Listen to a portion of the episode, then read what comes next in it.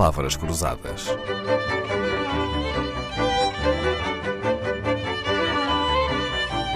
Porque quase tudo é uma questão de semântica. Gonçalo Cadilho, para evitar dissabores, resolver imprevistos desagradáveis e tirar o melhor proveito de uma longa viagem, é preciso, imagino eu, levar uma bagagem com tudo o que é útil, mas o mais leve possível, claro. Ter estudado o percurso, algum dinheiro no bolso, um telemóvel, o passaporte, claro. Esqueci-me de alguma coisa? Esqueceu. O mais importante, um sorriso. Ah, é? É, é, a ferramenta mais importante para viajarmos. Não apenas uh, para quando nos olhamos ao espelho e as coisas não estão a correr bem, sorrirmos, pensarmos no privilégio que temos de estar a viajar, que na história da humanidade é de facto uma coisa que só nos últimos tempos é que foi democratizada e, sobretudo, uh, foi possível viajar apenas pela curiosidade. Antigamente, todas as viagens que aconteceram tiveram como origem ou embaixadas, ou guerras, ou comércio, ou difusão de religiões, mas a simples curiosidade, o prazer de ver o que é que está do outro lado é muito recente na história da humanidade. Portanto, o que nós andamos a fazer de há 50, 70 anos para cá, de há menos de, de, de 100 anos em termos de turismo de massa, é, é um privilégio. Portanto, o sorriso é a melhor coisa que podemos ter. Por outro lado, quando estamos a comunicar com os outros em culturas, línguas, interjeições que são diferentes das nossas, o sorriso é universal. Mesmo quando se diz que na China sorrir é, significa embaraço, depende do tipo de sorriso. Há o sorriso uhum. amarelo, de facto, quando as uhum. coisas começam a correr mal, mas há o sorriso franco, que também é entendido nessas culturas.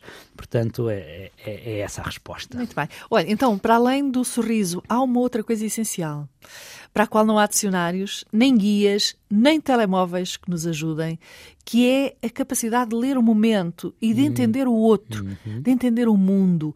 Chama-se isso o quê? Intuição? Sim, eu diria que a melhor palavra é intuição. Há uma expressão em inglês que eu gosto muito, que é a feel for the road, ter eh, então esse sentido de entender a, eh, a estrada, o caminho, a viagem.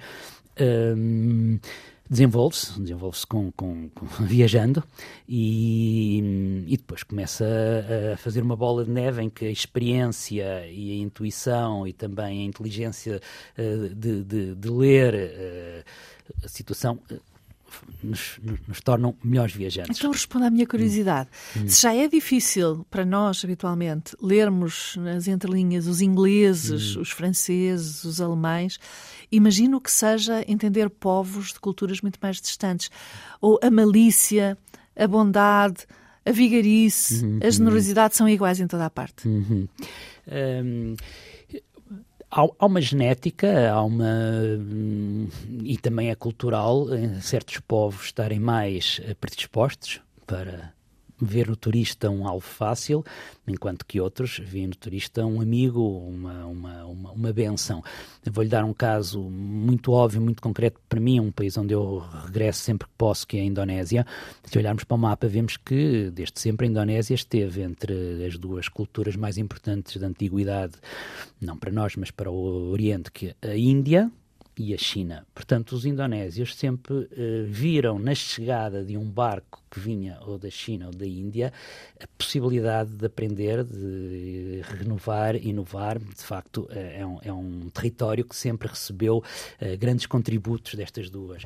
E eu, ainda hoje, cada vez que um turista chega à Indonésia, sente que está a ser bem recebido, sente-se em segurança, percebe que não tem que estar continuamente à espera de qualquer coisa que lhe possa ser feita feito com malícia. Portanto, lá está, é um povo que eu direi que geneticamente uh, está predisposto a acolher bem o visitante e a ver no visitante uma fonte de, de, melhoria da qualidade de vida. E assim acaba a semana na companhia do viajante profissional, cronista, autor, surfista Gonçalo Cadilho.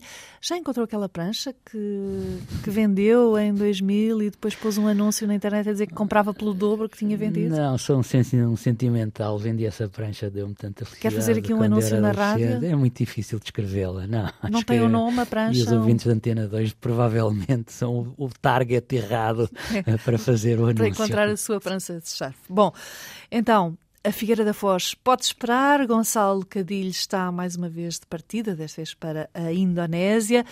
Nós também estamos de partida, regressamos segunda-feira com a mestria de Leonor Matos na gravação e sonoplastia e estamos também a inaugurar um e-mail onde gostaríamos de receber opiniões, críticas e sugestões. Basta enviar para palavras.cruzadas.rtp.pt. Palavras Cruzadas, um programa de Dalila Carvalho.